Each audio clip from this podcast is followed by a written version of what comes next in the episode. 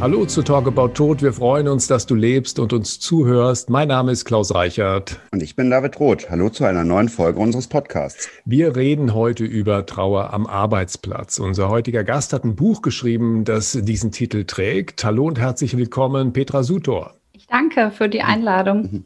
Sehr gerne. Frau Sutor arbeitet für die Wirtschaftsprüfungskanzlei Ernst Young, ist systemischer Coach und Trauerbegleiterin. Was macht Ihnen am meisten Freude von den eben genannten Aufgaben, Frau Sutor? Ich würde sagen, die Trauerbegleiterin und die Traumaberaterin.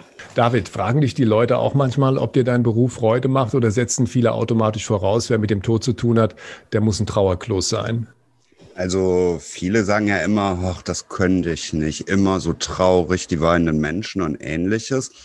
Und erleben dann doch bei uns im Haus, dass wir halt ganz viel miteinander lachen. Ich habe gerade am Wochenende auch eine Fortbildung gehalten. Und da kam eigentlich auch, dass sie sehr überrascht waren, wie fröhlich und positiv sowas sein kann, wenn man einfach mal so einen gewissen Blickwechsel macht. Ne? Also ich sehe auch meine Arbeit halt nicht in dem Sinne, dass meine Aufgabe wäre, Leute traurig zu machen. Ne? Frau Suter, wie ist denn das bei Ihnen? Ich meine, Sie helfen den Leuten in Ihrer Firma auch in schwierigen Situationen. Was gibt es Ihnen persönlich, dass Sie das tun? Also ich glaube ganz fest daran, dass wir mit unserer Arbeit zum einen die Welt ein bisschen besser machen können. Das hört sich sehr pathetisch an, aber daran glaube ich. Ähm, ich weiß aus eigenen Trauererfahrungen, wie hilfreich es sein kann, wenn wir Menschen an der Seite haben, die einfach Geländer sind oder ich nenne es auch gern Licht am Ende des Tunnels. Es ist schon gruselig genug, da muss man es nicht noch schlimmer machen. Und wenn man Menschen an der Seite hat, die stabilisierend sind, die einem Hoffnung geben können, dass es besser wird, und ich bin definitiv ein gutes Beispiel dafür, dass man aus dem Tal wieder rauskommen kann, dann ist das ein absoluter Mehrwert, den wir auch gesellschaftlich hinterlassen können. Bei David war es ja so, dass David in die Bestatterfamilie hineingeboren worden ist. Sein Vater hat äh, die Firma Pützroth gegründet. Wie war es denn bei Ihnen? Warum haben Sie angefangen, sich mit dem Tod zu beschäftigen? Also ich glaube ehrlich gesagt, dass ich mich schon immer mit dem Tod beschäftigt habe. Ich war nämlich ein Kind, das während die Mama im Supermarkt war, nebenan auf den Friedhof gegangen ist. Ich fand Kindergräber mega spannend, weil ich überhaupt nicht verstehen konnte, dass Kinder einfach sterben. Ich fand Grabsteine toll. Bei uns wurde auch zu Hause noch gestorben. Also das war mir irgendwie nicht fremd, dass, dass die Alten irgendwann versterben. In unserer Familie wurde zum Glück lange Zeit nicht jung gestorben, sondern alt. Das heißt, ich habe eine gute Annäherung erfahren in das Thema. Ich fand es schon immer spannend und ich dachte, alle gehen so entspannt damit um wie ich. Dem war aber nicht so und das habe ich erst ganz spät erkannt. Und ich bin über den Weg des Coachings ähm, irgendwie da reingeraten. Es wurde immer klarer, das könnte eine Richtung sein. Ich hatte davor sehr viele Todesfälle, sehr viele Abschiede und habe dann die Ausbildung zur Traubegleiterin gemacht, habe dann immer weiter gemacht, ähm, habe die Traumaberaterausbildung gemacht. Es fügte sich wie ein Puzzle, es wurde immer mehr, die Nachfrage immer größer. Vor einigen Jahren habe ich im Unternehmen auch angefangen, Traubegleitung anzubieten. Ich war dort schon im Coaching-Pool habe also schon Menschen unterstützt, die bei uns arbeiten und es wurde immer mehr. Die Nachfrage wurde immer größer. David, wann hast du eigentlich angefangen, dich für dieses Thema zu interessieren? Oft ist es ja so, dass ähm, Leute bewusst nicht in die Fußstapfen ihrer Eltern treten wollen. Also ich glaube, das erste Mal, dass ich das bewusst mitbekommen habe, da werde ich so drei, vier Jahre alt gewesen sein nach einer Beerdigung, so im Familienkreis, wir sind ja relativ viele, meine Großeltern oder mein Großvater hatte 13 Geschwister. Und dann saßen wir dort quasi in der Küche, Wohnzimmer, weiß ich nicht. Ich saß auf jeden Fall unterm Tisch und die waren sich am Unterhalten. Und ich habe mit großen Ohren, wenn ich, glaube ich, Gummibärchen oder sowas gefuttert habe, da einfach zugehört, was die so erzählen und was passiert. Und ja, wie ich dann ja fünf wurde, wurden meine Eltern auf einmal aus dem Blauen heraus, auch aus so Unternehmensberatung. Meine Mutter hatte ihren eigenen Einkommenssteuerbereich beim Finanzamt, also so aus ganz anderen Bereichen Bestatter. Und ab da habe ich dann teilweise Wochenenden auch auf dem Notsitz des Überführungswagens verbracht oder im Laden das immer mitbekommen. Und das war immer interessant, weil ganz viel über Menschen erzählt wurde. Ne? Und das Schöne bei uns war, ich habe ja ganz viele Freiheiten und Möglichkeiten des Ausbildens, des Studierens und so bekommen, dass alles irgendwo sich wieder unter diesem Dach finden konnte, so in diesem Themenkreis von, ja, von Herzen lachen von, bis zu Herzen weinen. Ne? Du sagtest Überführungswagen, das heißt, du bist als Kind im Leichenwagen mitgefahren. Genau, die hatten so kleine Mini-Notsitze, da passt, glaube ich, auch wirklich nur eine schmale Person oder ein Kind hinter, direkt hinter dem Beifahrersitz. Ne? Und da meine Eltern früher dann auch noch alles selber gemacht haben, und es war echt schwierig, so mit 24 Stunden Rufbereitschaft, da gab es halt so Europiepser, nannte man das, so Pager. Dann änderte sich halt schon mal schnell die Planung und dann war ich damit halt bei. Ne? Das heißt, du bist mitgefahren, dann auch äh, Tote abzuholen. Genau. Ja. Frau Suter, wie hat Ihr Chef reagiert, als Sie gesagt haben, ich würde mich gerne um Trauernde in unserer Firma kümmern? Das war ganz anders. Ich war in diesem Coaching-Pool und wir sollen dort regelmäßig, oder es ist erwünscht, dass wir unser Profil aktualisieren. Und ich gab eben rein, dass ich jetzt auch Trauerbegleiterin bin und kam ins Gespräch mit einer Kollegin, die bei uns damals, ist heute nicht mehr bei uns im Unternehmen, aber die war unter anderem zuständig für die Pflegeguides in den Regionen. Das heißt, wir haben Mitarbeiterinnen sind es ausschließlich bei uns in den Regionen, die geschult werden zum Thema Pflege. Und die bekommen regelmäßig Fortbildungen und hatten sich zufällig, glaube ich nicht an Zufälle, hatten sich zufällig zu der Zeit eine Fortbildung zum Thema Trauer gewünscht. Und eingeladen worden ist eine zauberhafte Dozentin von einem Hospiz aus Mannheim. Und dann wurde ich gefragt, ob ich nicht dazukommen möchte zu den zwei Tagen, weil ich hätte ja das gleiche Thema auf dem Schirm. Und dann kam ich dahin und die sagte schon vor Beginn dieser Fortbildung zu mir, ach, das ist doch toll, dann können wir das doch irgendwie auch zusammen machen. Und ja, wir waren zwei Tage zusammen unterwegs und am zweiten Tag sagte sie zu all den Mitarbeiterinnen, sie haben hier ein echtes Trauerschätzchen sitzen machen Sie was draus. Und die Pflegeguides waren alle der Meinung, das wäre so toll, wenn wir das weitermachen würden. Und das war der Startschuss. Dann habe ich angefangen, mir anzugucken, was gibt es denn da schon und wie finde ich das? Und wurde auch die, die die doofen Fragen stellt, warum ist es so und nicht anders? Und ähm, ja, wir haben das öffentlicher gemacht, wir haben es beworben. Noch nicht so extrem, aber immer mehr. Es war eben klar, ich mache das zwischendurch, zwischen mein, meinem normalen Job ähm, dort nebenbei, bin einfach eine Anlaufstelle und ja, diese Anlaufstelle wurde immer mehr und ähm, freue mich jetzt sehr, dass ich das jetzt ab 1. Juli mit einer halben Stelle tatsächlich richtig offiziell machen werde, weil die Nachfrage ist enorm und die Resonanz ist enorm. Ich habe einen Unternehmerpreis gewonnen vor zwei Jahren, ähm, der bei uns international ausgelobt wird und es haben mich so viele nominiert. Es wurden so zauberhafte ähm, ja, Berichte geschrieben über Begleitungen, die wir gemeinsam erlebt haben, sodass auch klar wurde, was der Mehrwert eben tatsächlich auch ist. Es ist, glaube ich, aber trotzdem eine besondere Situation bei Ernst Young, dass jemand sich so wie Sie um dieses Thema kümmert oder auch bei der AXA gibt es jemanden, der im Grunde auch hauptberuflich dann tatsächlich sich um Trauernde im Unternehmen kümmert. Unsere Erfahrung sieht aber eher so aus, David, dass wir das Gefühl haben, in vielen Firmen stört der Tod bei der Arbeit, oder?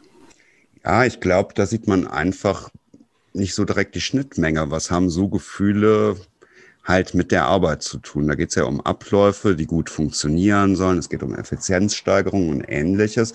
Und dann ist man auf einmal, wenn das passiert, und das ist ja gar nicht exotisch, es sterben ja nicht nur alte Menschen, beziehungsweise von den Menschen, die im Betrieb arbeiten, sterben ja immer wieder Zugehörige aus dem direkten Familienkreis oder Freundeskreis oder irgendwas, was Menschen halt so ein bisschen aus dem Tritt bringt.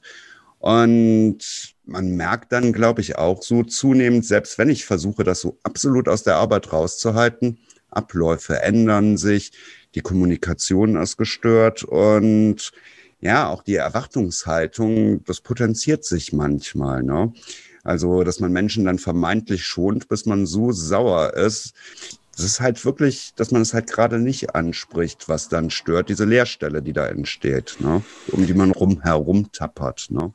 Wir alle werden früher oder später mit dem Tod konfrontiert. Warum tut man sich mit dem Thema in Firmen so schwer, Frau Sudor?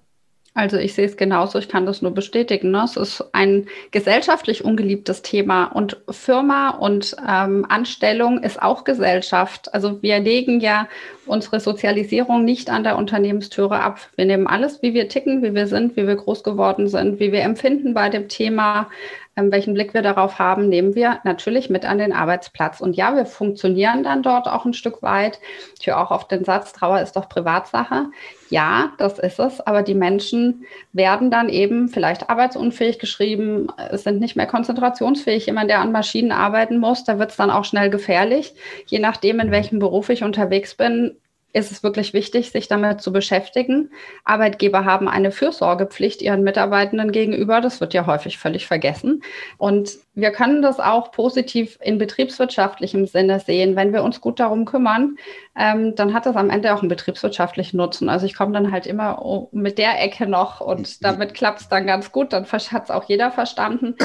Ähm, aber auch Mitarbeitende tun sich wahnsinnig schwer, sich rauszuziehen. Also die meisten melden sich bei mir so nach drei bis vier Monaten nach dem dem Todesfall. Und dann ist die Situation wirklich so, dass man sie eigentlich direkt aus dem Verkehr ziehen muss. Also anders kann man es nicht sagen. Es ist wirklich, die sind so erschöpft, die wissen überhaupt nicht mehr, was mit ihnen passiert. Das braucht dann einfach wirklich erstmal die Pause und dann beginnt eigentlich der gute, gesunde Trauerprozess, weil die so beschäftigt waren mit vielen anderen Dingen.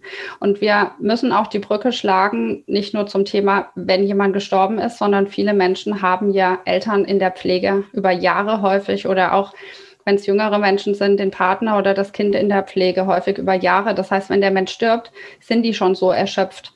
Und auch das merken wir natürlich bei der Arbeit. Jemand, der parallel zu einer Vollzeitstelle die eigene Mutter noch pflegen muss über Jahre, der ist schon so belastet. Da braucht es nicht noch den Todesfall, damit jemand eben überhaupt nicht mehr arbeitsfähig ist. Und das Thema gehört eben auch dazu. Es geht nicht nur um Trauerbegleitung. Wir haben da wirklich ein Gesamtpaket. Und das hat sich in Corona-Zeiten massiv verschärft. Also ich hatte mhm. gerade letzten Winter ganz viele Anrufe, wo Angehörige in den Kliniken waren, auf Palliativstationen und dann kam wirklich der Hilfeschrei, kannst du uns irgendwie helfen? Wir kommen nicht mehr rein, ich darf die Kinder nicht mitnehmen und so weiter und so fort. Ich habe lauter Umzüge in Hospize ähm, mit Kolleginnen und Kollegen bewerkstelligt, damit die überhaupt eine vernünftige Abschiednahme hatten. Und wir haben überlegt, wie kann Abschied anders gelingen. Also die Situation hat sich durch die Tatsache, wie es im Moment eben ist, aufgrund der Pandemie, nochmal wirklich ähm, verstärkt, ähm, weil eben auch das soziale Umfeld an vielen Stellen so nicht mehr da ist. David, früher war es so, wenn jemand gestorben ist, da hatte man dann ein paar Tage als Angehöriger die Möglichkeit, sich aus der Firma mal zu verabschieden. Wie ist es eigentlich heute? Was sagt denn der rechtliche Rahmen in so einer Situation? Also, wenn jemand ersten Grades verstirbt, dann bekommt man so ein bis zwei Tage Sonderurlaub. Und das Problem ist natürlich auch, dass wir viel älter werden, viel länger auch im Erwerbsleben ist. Das geht ja auch in beide Richtungen. Wenn jetzt halt die Großeltern versterben, ist der Enkel halt zweiten Grades und hat kein Anrecht darauf. Dann muss man halt gucken, wie das passt. Gerade, sag ich mal, in sozialen Berufen oder wo es eh knapp ist und es heute eigentlich ja überall knapp mit Stellen, dann ist es auch nicht einfach möglich, mal kurzfristig frei zu bekommen. Und genauso gilt das natürlich auch für die Großeltern. Ne? Und dann ist der rechtliche Rahmen, so wie Frau Sutor gerade sagte, im Zweifelsfall muss ich mich krank schreiben lassen, was halt immer so eine ungeliebte Grauzone ist. Ne? Dann kann ich ja nicht mal im Rahmen einfach reisen, dies und jenes tun, ne? Oder fühle mich einfach ganz schlecht dabei. Das ist einfach so nicht vorgesehen. Ne? Oder auch, wie Frau Suter gerade sagte, die Auswirkungen, wenn mir auf einmal klar wird, mit diesen ein, zwei Tagen, da kann ich eine Beerdigung organisieren, da kann ich zur Trauerfeier gehen, wenn ich zwei Tage habe, sage ich mal. Ne? Aber da ist ja ein ganzer, ja, so eine ganze Kaskade irgendwo auch hinter von den Formalitäten, Wohnung auflösen, wo ich einfach merke, das ist ein langfristiges Thema und wo ich auch immer wieder in ganz vielen Situationen erinnert werde. Ne? Was passiert denn in einer Firma, wenn tatsächlich ein Mitarbeiter stirbt oder ein ehemaliger Mitarbeiter? Mhm. Also bei uns ist es jetzt im Unternehmen inzwischen, in den meisten Abteilungen, ich kann natürlich nicht für das ganze Unternehmen sprechen, wir sind allein in Deutschland 13.000 Leute, mhm. aber die, die zu mir kommen, die sagen, bei uns gab es einen Todesfall im Team, geht es in erster Linie erstmal um die Kommunikation, eine gute Kommunikation hinzubekommen. Häufig werde ich gefragt nach einer Vorlage. Da sage ich immer, bei mir gibt es keine Vorlage. Ich kann Stichworte geben, aber den Rest müsst ihr schon selbst machen weil ich natürlich möchte, dass es persönlich ist. Ich weiß, dass es, dass es Einrichtungen gibt, die Vorlagen, mit Vorlagen arbeiten. Ich finde es ganz schlimm. Und es geht dann tatsächlich erstmal um die Kommunikation, natürlich zu schauen, welche Art von Todesfall war das? Was ist da überhaupt passiert? Wie gehen wir damit um? Brauchen die mich im Team oder nicht? Ich hatte jetzt am Freitag eine, wir nennen das immer Lebensfeier und bewusst nicht Trauerfeier eines Mitarbeiters, der mit Anfang 40 verstorben ist. Da habe ich das Team jetzt seit über zwei Monaten schon in der Begleitung, also sprich einzelne Mitarbeitende, die eng mit ihm befreundet waren, kommen zu mir, weil sie Schwierigkeiten haben, mit dieser Trauer klarzukommen. Und mit der Leitung des Teams haben wir tatsächlich dann diese Lebensfeier auch organisiert. Und es braucht diese Begleitung häufig, weil wir es mit Menschen zu tun haben, die noch nicht mal auf einer Beerdigung waren. Also ganz viele, die hatten noch gar keine Berührungspunkte mit dem Thema Tod. Und eine der meistgestellten Fragen ist dann auch, oh Gott, was ist denn, wenn ich es falsch mache? Wie geht denn sowas? Und dann sage ich, naja, wir stellen uns jetzt vor, dass der verstorbene Mitarbeiter in unserer Mitte ist. Was würdet ihr denn alles über ihn erzählen? Und das ist total kraftvoll, weil die erzählen dann Anekdoten, da wird gelacht, es darf auch leicht sein. Und ja, da fließen auch mal Tränen. Aber es darf eben auch leicht sein, denn wir feiern nicht den Tod des Mitarbeiters, sondern wir feiern, dass er gelebt hat und Teil unseres Teams war. Und natürlich hinterlässt der oder diejenige auch eine Spur, der wir weiter nachgehen können. Und das macht was mit den Teams. Bringt sie näher zusammen. Es ist total schön zu sehen, wie die gemeinsam auf diesen Weg gehen, der am Anfang ganz unsicher ist und danach eben nicht. Und die dürfen eben auch lernen, dass sowas im Unternehmenskontext Platz hat.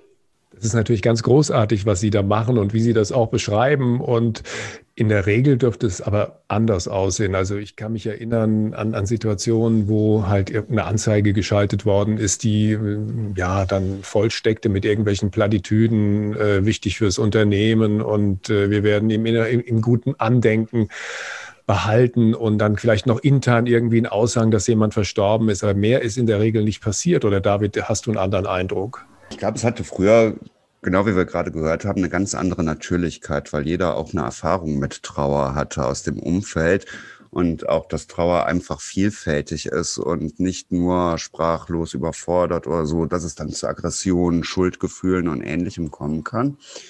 Und diese Trauerkultur, die ist dann irgendwann, ich nehme an, wie auch das Sterbegeld in Deutschland von den Krankenkassen abgeschafft wurde, so langsam der Axt zur Trauer, also zum Opfer gefallen. Das heißt, dass es nicht mehr eine Pensionärskasse gab und ähnliches Arbeitsverträge umgestellt wurden. Man festgestellt hat, dass Firmenanzeigen verdammt teuer sind. In, oder halt auch der Blumenschmuck. Man hat ja teilweise dann auch gar keine Grabstelle mehr gehabt mit der Familie, plus dann natürlich unsere heute immer größere Mobilität und geringere Bindung auch zu einem Arbeitgeber, dass man halt mehr Wechsel hatte, auch intern viel umstrukturiert wurde. Und ja, dann dieser Gedanke kam, Arbeit ist Arbeit, zu Hause ist zu Hause, dass diese Gemeinschaften auch sehr nachgelassen haben. Das ist ja auch eine große Sehnsucht. Ähm, ich sag mal, ein großer Chemiekonzern direkt nebenan. Ne? Da war es eigentlich so, ich gehe da als junger Mensch hin und als Pensionär gehe ich raus, bleib aber verbunden. Ne? Und das hat heute halt immer weniger Platz. Wie schafft man es denn, dass Abschied, Trauer und Tod Teil der Firmenkultur werden? Rosudor. Also ich bin da ja für die Guerillataktik von unten nach oben. Also ich höre überall und es wird mir immer gesagt, ich höre das auch manchmal ähm, unter Traubegleitern, da muss die Geschäftsleitung und so. Ne? Also meine Erfahrung ist in den letzten vier Jahren, wir unterwandern das System und wir breiten es aus, wir sprechen darüber und der Flurfunk sorgt dafür, dass es angenommen wird. Und wenn jetzt der Chef fragt, was bringt das dem Unternehmen?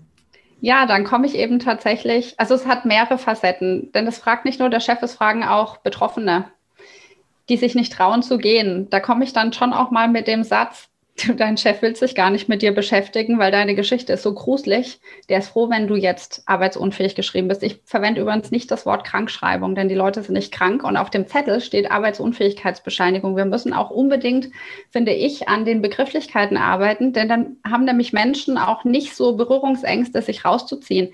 Wenn ich das Ding nämlich Krankschreibung nenne, dann habe ich sofort ein anderes Bild im Kopf und eine andere Emotion dazu, als wenn ich sage, ich bin im Moment arbeitsunfähig. Passt, finde ich, mhm. viel netter und können Menschen auch besser nehmen. Also das impfe ich denen erstmal ein und dann mache ich denen klar, dass es für das Team sehr anstrengend ist, wenn die weiterarbeiten. Denn jemand, der ständig anfängt zu weinen, den will man nämlich gar nicht haben, weil ja viele so unfähig sind, damit umzugehen. Das entlastet den Mitarbeiter und dem Chef sage ich ähm, natürlich auch, dass wenn wir jetzt uns die Zeit nehmen für eine gute Begleitung und dafür, dass jemand jetzt mal vier Wochen rausgenommen wird, auch rausgenommen wird aus Bewertungssystemen und so weiter. Mhm. Die Liste ist endlos, was man da machen kann, denn der Druck ist ja häufig enorm hoch. Wenn wir schauen, wie kann man Arbeit verteilen, wenn wir auch sagen, der ist jetzt vielleicht vier Wochen raus oder diejenige und wir machen danach eine Wiedereingliederung mit 50 Prozent. Bei uns ist viel Kundenkontakt, dann hat derjenige eben erstmal vielleicht keinen Kontakt mit Kunden, sondern erstmal interne Projekte. Also, dass man schaut, was ist möglich. Das braucht das Gespräch. Ähm, und der Mehrwert daran ist natürlich, dass ich jemanden zurückbekomme, der wieder arbeitsfähig ist und nicht im Zweifel im kommenden Jahr fünfmal ausfällt und am Ende vielleicht einen Burnout hat oder andere, ja, ich nenne es mal Krankheitssymptome, die häufig durch nicht verarbeitete Trauer auftauchen. Ich habe ganz viele mit Neurodermitis-Geschichten, Hautausschläge, Migräneattacken. Ich habe jetzt eine Kollegin in der Begleitung mit ähm, einer Essstörung, die wieder hochkommt aus der Jugend wenn man sich um sowas nicht kümmert im frühen Stadium, dann wird das wie so eine Spirale immer mehr im Laufe der Zeit. Die drücken das dann immer weiter weg, aber der Effekt ist natürlich eine Katastrophe. Hm. Und dazu kommt ja noch, wir machen uns heute so viele Gedanken, wie wir motivierte, gute Mitarbeiter finden. Und das ist ja, denke ich, ähnlich auch wie im Marketing. Es ist immer einfacher und besser, bestehende zu halten, als neue zu finden. Mhm wir machen uns so viele Gedanken über Employer Branding, über Fluktuationen in Unternehmen. Und wenn ich auf einmal auch als Mitarbeiter merke, ich bin da wertgeschätzt, mhm. das ist, glaube ich, ein ganz anderer Weg, gerade auch in der heutigen Zeit. Also viele Firmen versprechen sich natürlich auch Loyalität oder auch, dass eine Gemeinschaft wieder entsteht, die man ja auch als Geschäftsleitung irgendwo ersehnt. Ne? Haben Sie das Gefühl, dass Ihre Arbeit bei Ernst Young gewertschätzt wird? Ja, definitiv. Mhm. Also die Rückmeldungen sind unglaublich. Es ist wahnsinnig schön und es hat so zwei Seiten. Es gibt die, wir hatten das vorher schon, na so, hm, wird man da nicht depressiv oder so, aber die, die mich kennen, kennen mich als sehr fröhlichen Menschen. Also die stellen auch fest nach all den Jahren, hm, sie ist jetzt nicht depressiv und äh, traurig geworden und läuft auch nicht in schwarzen Klamotten dauernd rum und mit, äh, weiß ich nicht, hängendem Gesicht, ähm, sondern die erleben mich natürlich ganz kraftvoll und fröhlich. Und also ich brenne sehr für das Thema, weil ich natürlich sehe, welchen Sinn das ergibt. Das ist eine wahnsinnig sinnerfüllende Tätigkeit und die Rückmeldungen sind fantastisch. Ich sehe ja, wie die wieder zurück ins Leben finden und das ist mein größtes Geschenk. David, wie ist es bei dir? Fühlst du dich, wenn du in Firmen gehst und da sprichst, willkommen oder hast du das Gefühl, die Leute sind froh, wenn du wieder weg bist? Also da so eine große Unsicherheit besteht, jetzt gerade aus dem Kontext, wo ich gerade war, erlebe ich eigentlich fast, dass man schon massiv fast erhöht wird ne, als Fachmann. Also dass die eigentlich schon richtig durchatmen. Jetzt ist endlich jemand da, der uns da ein bisschen anleiten kann. Und ich habe auch das Gefühl, die Dankbarkeit ist da einfach sehr groß, dass man wieder in Kontakt bekommt. Ne? Also ein bisschen mehr Normalität würde dieser Situation auch gut tun. Also auch wenn es merkwürdig hm. klingt, ne? Normalität. Ja, denke ich schon. Frau Sutor, was meinen Sie? Also ich wünsche mir einfach, dass wir nicht verschwinden und nicht sprachlos werden, wenn es passiert. Ich erwarte gar nicht Normalität. Ich weiß gar nicht, ob das möglich ist, weil es triggert ja auch häufig so viel. Ne? Manchmal mhm. wundern wir uns um, über komische Reaktionen oder warum sich jemand zurückzieht. Aber wenn wir dann wissen, da war vielleicht vor sechs Monaten ein ähnlicher Todesfall und derjenige mhm. kann jetzt überhaupt nicht damit umgehen, dann wird es ganz schwierig. Also meine Erwartungshaltung ist da gar nicht so hoch. Ich wünsche mir einfach nur, dass es überhaupt eine Reaktion gibt, weil ich höre viel zu häufig, meine Chefin hat gar nichts gesagt, als ich zurückgekommen bin. Die haben mir noch nicht mal eine Karte hingelegt. Oder wenn wir im interkulturellen Kontext sind, wir sind ja eine internationale Firma, da muss ich natürlich auch mal nachfragen, wie ist denn das jetzt bei euch gerade hier? Welche kulturellen Unterschiede gibt es denn, auf die ich vielleicht Rücksicht nehmen muss? Es gibt nämlich Kulturen eben auch, wo wir persönlich zu kondolieren haben und nicht nur eine SMS oder eine E-Mail hinschicken. Und dann wird es als Beleidigung dem Verstorbenen gegenüber empfunden. Also mir sagte eine Mitarbeiterin, die wollte kündigen. Und dann habe ich gesagt, ja, aber wieso willst du denn kündigen? Die waren doch ganz nett, die haben doch reagiert und so. Nein, bei uns kondoliert man persönlich und nicht per E-Mail. Das ist eine Beleidigung an meinem verstorbenen Vater. Also ich habe viel gelernt, auch in den letzten Jahren, eben über diesen ähm, über diese kulturellen Unterschiede. Und mir geht es eigentlich nur darum, dass wir reden, dass wir auch Väter ansprechen, deren ja. Kinder versterben. Es werden immer nur die Mütter gefragt, wie geht's dir denn, wenn das Kind gestorben ist? Die Väter werden überhaupt nicht angesprochen. Also die Liste ist endlos, was wir da noch tun könnten, was die Strukturen betrifft. Und ich glaube, da kann sich auch was bewegen. Wir sind ja alle auf dem Weg und fleißig am Klappern und machen und tun. Und wenn wir das weiter tun, wird sich auch was bewegen. Aber gesellschaftlich muss man Menschen tatsächlich wieder langsam ranführen an die eigene Sterblichkeit und an die innerhalb der Familie. Frau Sutter, wir fragen hier jeden unserer Gäste, was für ein Song auf seiner Beerdigung unbedingt gespielt werden muss. Welchen Song haben Sie sich ausgesucht? Was steht ganz oben auf Ihrer Liste? Ich muss leider zugeben, meine Liste ist ganz schön lang. Hm. Ich habe mir erwählt, der, der, Song, der mir sehr nah ist, ist der, der an der Beerdigung meiner Mutter gespielt worden ist. Und das war Hey von Andreas Borani. Es war nämlich das einzige Lied, das ich jemals mit ihr zusammen gehört habe, als sie schwer krank war. Und der Text da geht es eigentlich darum, dass wir wieder aufstehen, dass wir nicht auf Scherben stehen bleiben, sondern dass wir weitergehen. Und ich höre jetzt nicht die ganze Zeit Andreas Borani rauf und runter, aber das Lied hat schon echt gut gepasst damals. Vielleicht würde ich das an meiner Beerdigung auch wählen. Frau Sutor, vielen Dank und nochmal, ja, großartig, was für einen Job Sie da machen. David, das war's schon wieder für heute. Auch dir vielen Dank und viele Grüße. Schön am Leben bleiben und bis bald. Jo, danke euch auch. Danke. Bis bald. Tschüss. Tschüss.